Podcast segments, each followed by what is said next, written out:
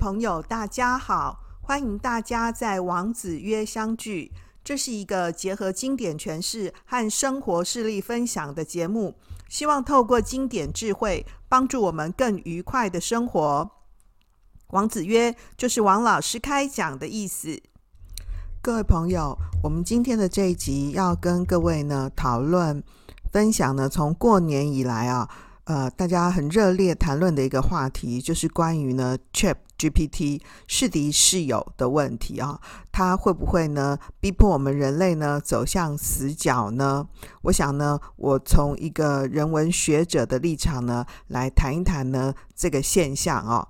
就是 ChatGPT 呢横空出世啊，其实更新了人们对人工智慧发展的认知啊，也引发了一系列的疑问：它会不会造成失业啊？可能会引发哪些风险？对我们而言，究竟是敌是友呢？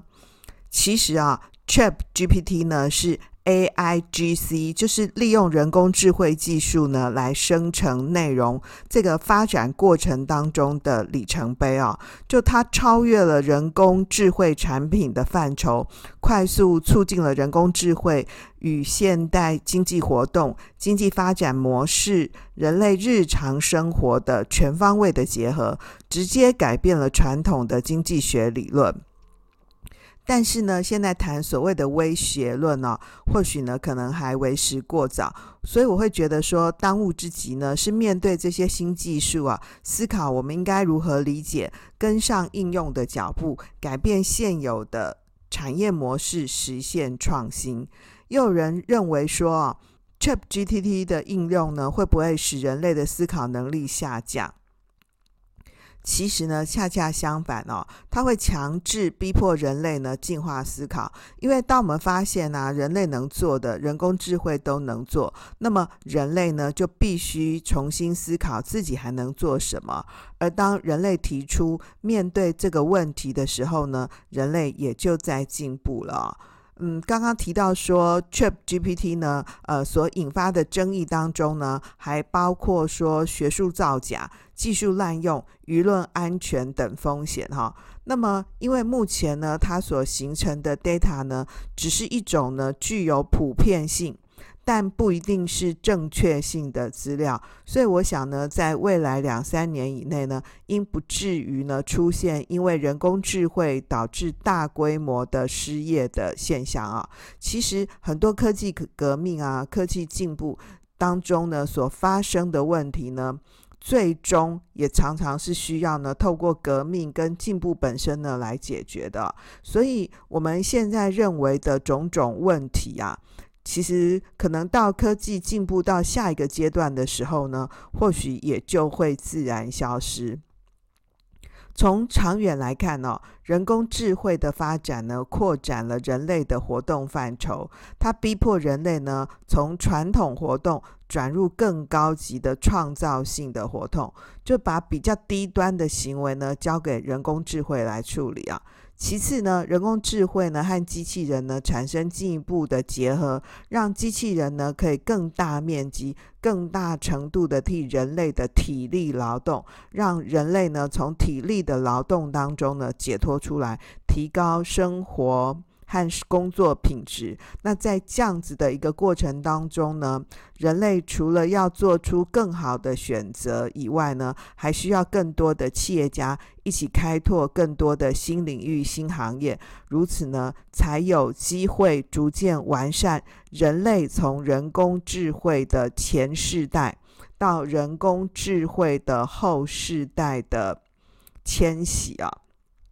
所以呢，关于呢，ChatGPT 呢是敌是友啊？刚刚提到说有可能导致失业啊，或者是呢有可能产生的风险等等问题啊。其实非常有趣的是啊，在汽车呢刚刚问世的时候，好像没有人讨论说引擎呢是朋友还是敌人的问题啊，因为每个人都知道说汽车只是一项工具嘛，重要的是呢要思考。如何理解和应用这些新工具？我会觉得说呢，ChatGPT 呢也是像这样。它的最重要的功能呢，就是促进产业的创新，跟改变现有的产业模式，扩展人类的活动范围，就是让人类能从传统的劳动转向呢更高级的创造性的活动。这什么意思呢？首先啊，比如说 ChatGPT 呢，可以帮人类呢提供丰富的知识跟资讯，帮助人类呢更好的了解世界。无论是在教育啊、科学研究啊，还是在日常生活当中，这个 ChatGPT 呢，都可以作为一种可靠的资讯来源，让人们呢能够更加便捷地获取知识和信息，进一步呢提高生产力和创造力，并且为人类呢提供更加智能化、高效率化的服务，从智能客服啊、智能助理啊，到自动化制造、智能物流。那么 ChatGPT 的应用呢，可以说已经不断的在扩大哦。那这些应用呢，能够替人类呢节省下大量的时间跟人力成本，提高效率。简单的来说呢，就可以让我们的生活更有余裕啊，让我们可以呢更加专注自身，能够把更多的时间跟精力呢集中在。探索和创新新事物上面去处理呢更重要的事情，所以说如果去谈说 ChatGPT 哦是敌人，很明显的，我想这是一个过于极端的说法。虽然说呢这些人工智慧也可能会带来某些风险跟挑战，但它同时啊伴随着风险的呢，也替我们带来了巨大的机会跟利益。就是当然像大家想的嘛，这个人工智慧呢，会可能对某一些职业呢产生影响，导致某些工作消失。比如说我们现在那个过高速公路是用那个 e-tag 直接扣款，对不对？那么当时要推动 e-tag 上路的时候呢，就是造成很多高速公路上面的收费员失业啊。我记得那时候啊，收费员的那个工会团体还有到街上抗议。虽然说这件事情造成一个很大的影响啊，然后最后我记得是采取有条件的，在一定程度内呢，把这些收费员纳入公部门的体系，然后好像远通也有拿出一部分的钱呢来赔偿那个收费员就没工作的这种损失嘛，去解决他们的失业问题。不过像是这样子的处理方式，社会各界还是很有意见的，而且即使是那个收费员的内部啊，也不是大家都满意，这就是科技呢取代人类工作最好的例子，而且我们最近的，我们最记得的。再比如说呢，我们现在生活里面，你去麦当劳点餐，对不对？你可以发现那个柜台现场的那个服务人员已经变少了，我们都是按那个麦当劳门口的那个点餐机点餐嘛，然后你去收银台付钱啊，跟取餐。甚至于呢，你根本就已经不去麦当劳买餐用餐，你你有吃麦当劳对不对？你的麦当劳呢是 Uber Eat 或是 Foodpanda 送来的对吧？对不对啊、哦？那么我们去大卖场的时候呢，都会有一个柜台是那个自助结账，然后为了鼓励大家可以自助结账，许多大卖场呢自助的那个 Chat 呢还有那个折扣嘛，哦。所以，那你说那个 ChatGPT 这种人工智慧会不会影响工作呢？我想，那当然是会的啊，而且，并且这种消亡啊，就好像经济成长一样不可抗力的。一些重复性比较高、机械性比较强的工作呢，将被取代。不过，我们只能够寻求新的职业跟产业来取代这些工作，并且为受影响的人们呢，提供必要的支持跟训练。因为啊，一些工作虽然消失了，但是另外的新工作也会随之兴起啊。现在社会上的很多行业呢，也是拜科技进步所赐啊。比如说我们现在最熟悉的 YouTuber 啊，或者是 Podcaster，或者是我们刚刚说的 Uber Eat 啊、Foodpanda，这些都是啊。一个工作消失了，会产生了另一个新工作。那么产生的新工作到底是什么呢？哦，这边就很值得思考哦。所以像这样子的一个改变呢，跟革命哦，其实它是危机啊，可是也是一个转机。到底是可以有什么新工作呢？你可以自己去创造啊。另外呢，ChatGPT 呢还可以帮助人类呢更好的解决一些社会问题，比如说呢，它可以用于自然语言的处理，就是进一步提高自然语言理解和翻译的准确率啊。这样一来呢，ChatGPT 呢就能帮助不同语言和文化背景的人们呢进行更好的沟通跟交流，促进不同国家和民族之间的相互理解跟合作啊。就是它在这个翻译的功能上面啊，明显呢已经比这个原本我们从前使用的那个 Google 翻译要好上许多。所以总的来看呢，我觉得啊哈，我们不应该。把这个 ChatGPT 这种人工智慧的这个技术呢，看作是敌人，而应该被看作是一个强大的工具跟机会，因为它不仅能够替人类呢提供更多服务，替人类呢提供更多的知识资讯，还提高人类的生产力和创造力嘛，帮助人们呢更好的去解决一些社会问题，进而促进人类社会的发展和进步，所以。我会觉得说，我们应该要用更开放呢和积极的态度去面对这些技术的发展，同时呢，也要思考如何运用它们呢来促进人类社会的进步。对于这种科技应用的情况啊，也有进一步了解的必要，特别是年轻朋友哦，我会鼓励大家呢都要学一下，了解科技的现况，不应该排斥啊。这个 ChatGPT 呢是敌是友啊？这个敌友的问题呢，呃，我会觉得说它就是个很不错的工具啦，哈。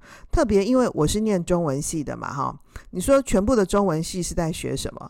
就是学习如何当一个真的人呐、啊，真的人哈，当一个活的人，不是只有会呼吸而已。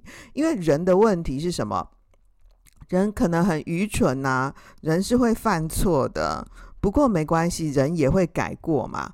最重要的是什么？人是有温度的，有灵魂的。那我教书啊，当老师，中文系呢，最重要的任务就是要开启学生的灵魂啊，反而不是只是教你那些知识工具而已啊。就是我不是一个完全的应用学科。各位朋友，你在收听我们王子月节目啊，其实你也是在洗涤你自己的灵魂啊。你透过科技的应用啊，生平节目的这种传播效益呢，帮助你自己呢发现一个更好的自己。那虽然你也应用了科技嘛。但是不论科技再怎么进步啊，在相当时间之内啊，这个科技都不会直接变成你的。如果你很担心呢，机器会取代你的工作，那你就得预先考虑自己的职涯进路，要选那一种啊不容易被机器取代的工作，跟人的温度呢有关的工作。另外呢，关于人工智能呢，AI 的进步啊，这个网络科技啊，我想应该是会。一日千里的啦！我记得那时候 Google 刚出来的时候啊，那时候就我读研究所嘛，然后老师都跟我们讲说不要看 Google，因为 Google 上面都是错的啊。那维基百科呢也很多都是错的。然后我知道那网络上面还有那个伪维基百科，对，伪造的哈。可是。Google 呢的那个网站呢，从一九九九年下半年启用到现在，你看现在大概二十年的时间。如果有人不用 Google 查资料啊，不看维基百科，那那我觉得他应该找不到工作吧。所以你有问题，你先去问谁？你一定不是问老师嘛？你一定先去问 Google 啊，对不对？那我记得啊，我小时候有看过一个美国影集叫《霹雳游侠》，是讲那个开赛车的那个智能技术科幻片。那个美剧里面的那个男主角啊，那个开赛车的那个叫做李麦克，然后他跟他的那个智能车伙计呢，啊，那个智能车是会说话的哦，就两个呢一起携手合作呢，惩奸除恶，所以他那个车子会跟他说话啊，这不就是人工智能吗？哈，那这部美剧啊，那时候一个礼拜播一次，然后我小时候很喜欢看，觉得很新鲜，因为车子会说话，哎哈，但是现在想想哈。不只是我们的车子会跟我们说话，像是导航，对不对？哈，它是没有跟你对话，但是它一直在说话给你听，对不对？但是我们的手机是会跟我们对话的，就 Siri 啊，对不对？还有你家里面的那个智慧音箱嘛，对不对？就是你一回到家，那个智慧音箱就会自动和你问好，帮你报新闻，这些都是二十年内发生的事。诶，我们以前啊，在电视上面看到的，觉得哇，好新鲜，好好玩哦。没想到现在自己天天过这种日子，诶，然后你也不觉得稀奇啊。就是说哈，对科技的进步啊，其实我们不必过分害怕。而应该要用一种呢开放的态度呢去了解它。当然啦，你也可以选择不接受啊，哈。比如说，我也有认识一些呢比较年长的这个教授，就这些老师们呢都已经退休了，他们就坚持不用那个四 G 的手机啊，而且不要那个常常使用 WiFi，因为那个老师们的手机呢只能打电话接接电话，因为他觉得说那个网络吃到饱啊，哦，那那种智能的手机呢很干扰他。但是呢，也有一些教授呢是追求新款的 Apple 的那一种，然后什么语音人脸辨识啊，然后每天都在发脸书啊、看抖音的那一种，哈。那就看看你的年龄跟性格嘛，哈。那我刚刚提的这一些呢，资深的教授长辈们呢，他们都退休了。那我们家王妈妈也是很早就退休了嘛，哈。那我们王妈妈呢，虽然是一个退休的长辈，可是我家的王妈妈呢，是会用手机剪片的长辈，诶。我去开研讨会啊，发照片给他，那他就直接 P 成那个短片啊，配音乐还有字幕。我想这一招应该没有很多长辈会吧，但是我们家的王妈妈会耶，我都觉得哇，她比我学的还快，对不对哈？所以面对呢新科技啊，如果你是年轻人呢，我会建议你啊，不但要接受。而且呢，得学习这些工具。你不想变成工具人呢，更应该好好的使用工具。特别是如果你有观察呢，ChatGPT 的变化的话呢，那你应该已经发现啊它的四点零版本呢，比起呢三点零呢更进步啊。我现在呢录节目的当下呢是四月份啊。那你可以发现，从农历年到现在才几个月的短短的时间，就有这样子的一个有一定幅度的一个变化哦。就是像这样子的一个智能工具呢出现以后呢，你的工作或许不会在第一时间被取代，但是。所谓你的未来时间就已经变得越来越短了，有没有可能呢？未来的五年、十年你被取代，或者是未来的三年、五年你就被取代了呢？这样子说呢，好像很危言耸听哦。但是目前可预见的发展就是这样啊。所以说，虽然说从这个历史宏观的角度来看哦。汽车的出现取代了马车，那呢，马车夫这个变少了嘛？哦，那会有新兴的行业，这是没错的。但是如果从我们个人呢围观的角度来看的话，如果你是驾马车的那个人，那你就得考虑现在赶快去学开车啊，不要排斥。而且呢，可能还得进一步想想哈，除了我会驾马车、学会开车以外，我还可以提供什么？这样子你才有机会产生新的职业类别的选择啊！如果只是拒绝，或是只是在外面看，虽然我们刚刚说一个行业消失会产生另一个新的行业是没错，但是呢，拥有新工作的人也不是你呀，那你被机器取代，那就是刚刚好而已啊。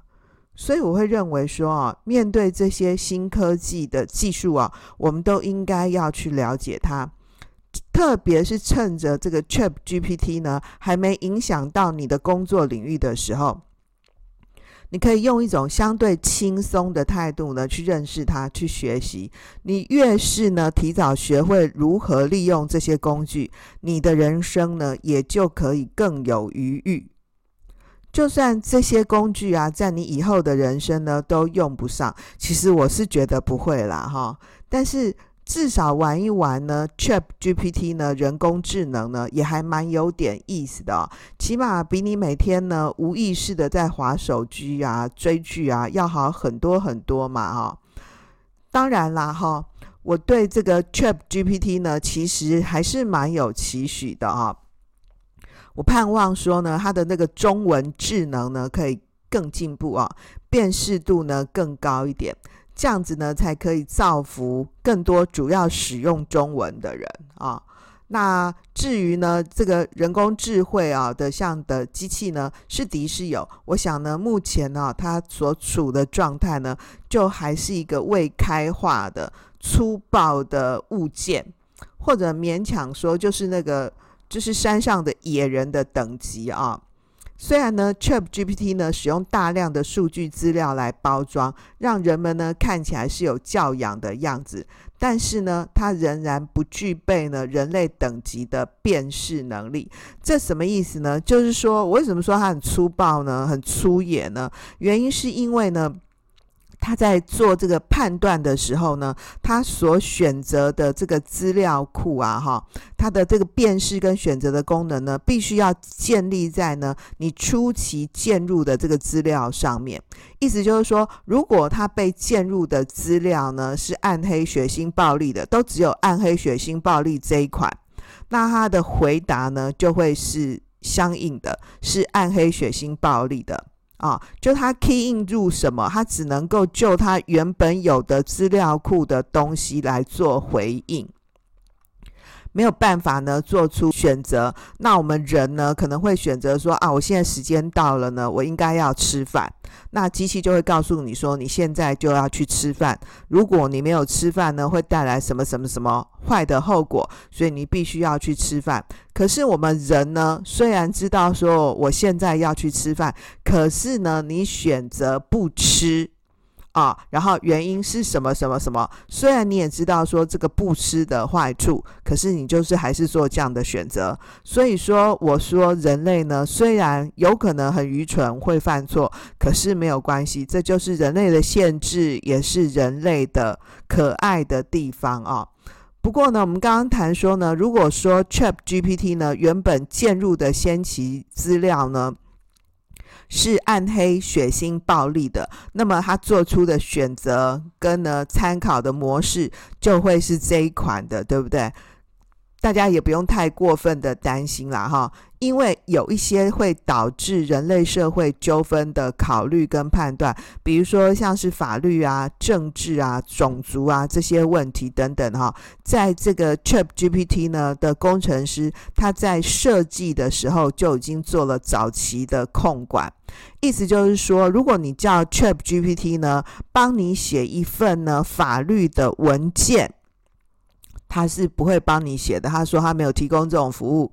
但是呢，如果你叫他写一个房屋契约的模板哦，所以你要懂得他的思考方式。房屋契约的模板啊，是这样子的一个参考文件啊，是参考的，不具有法律效力的。他会帮你写一个还蛮不错、蛮周整的东西啊。我其实只是要说哈。ChatGPT 呢，就是一种工具嘛。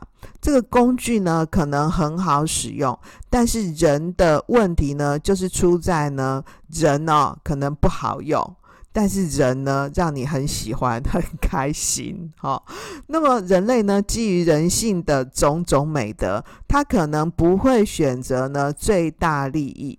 可是人类呢，可能会愿意保存最高价值，所以你得发现你工作的价值，你做一个人的最高价值，才不会被机器取代。这样子，你活在世界上才不会无聊啊！那你要不要会学会这些工具呢？你可以懂得这些工具，控制这些工具啊，但是你不要变成人只是工具而已。如果你只是工具的话，那就很没意思了嘛！哦，好，回到今天的重点整理，第一个。面对新科技啊，比如说像是 ChatGPT 啊，虽然它功能呢非常强大，但是呢不必害怕，而应该是去了解它。我想呢，提早进入学习啊，可以帮助自己的职涯进入呢预做准备。第二个，职业类别的这个更迭快速呢，已经是一个趋势啊。如果说我们不想呢被机器淘汰、被机器取代，那么就要考虑呢，不要做那个重复性太高、低阶的工作，而且更重要的是呢，要发挥我们个人的最高效益，找出自己呢最大的价值。第三个。科技始终来自人性。我记得呢，这是以前呢那个 Nokia 手机啊的广告。现在 Nokia 都已经不在市场上了，对不对？我想呢，科技是锐化我们每一个人能力的工具，而不是呢钝化我们每一个人大脑的魔鬼啊！你要让科技技术呢是。钝化你，让你变笨蛋，还是呢要提高呢你的能力，让你可以更好的去应对世界呢？所以这里头呢，我想这个科技的使用呢，它其实是看人的啊，要消耗你自己的生命的，消耗自己的，永远只有自己。好哦，今天就讲到这里，谢谢大家的收听。希望今天的这一讲可以带给你一些启发和收获。如果你是在 Podcast 上面呢收听我们的朋友，盼望你可以帮我们转传分享、五星推爆或留言。那如果你是在 YouTube 上面呢收听我们的朋友，也要欢迎你呢帮我们呢按赞、留言、分享哦，让我们透过经典好声音。感受经典智慧一起发现一个更好的自己。我是王老师我们下次见喽拜拜。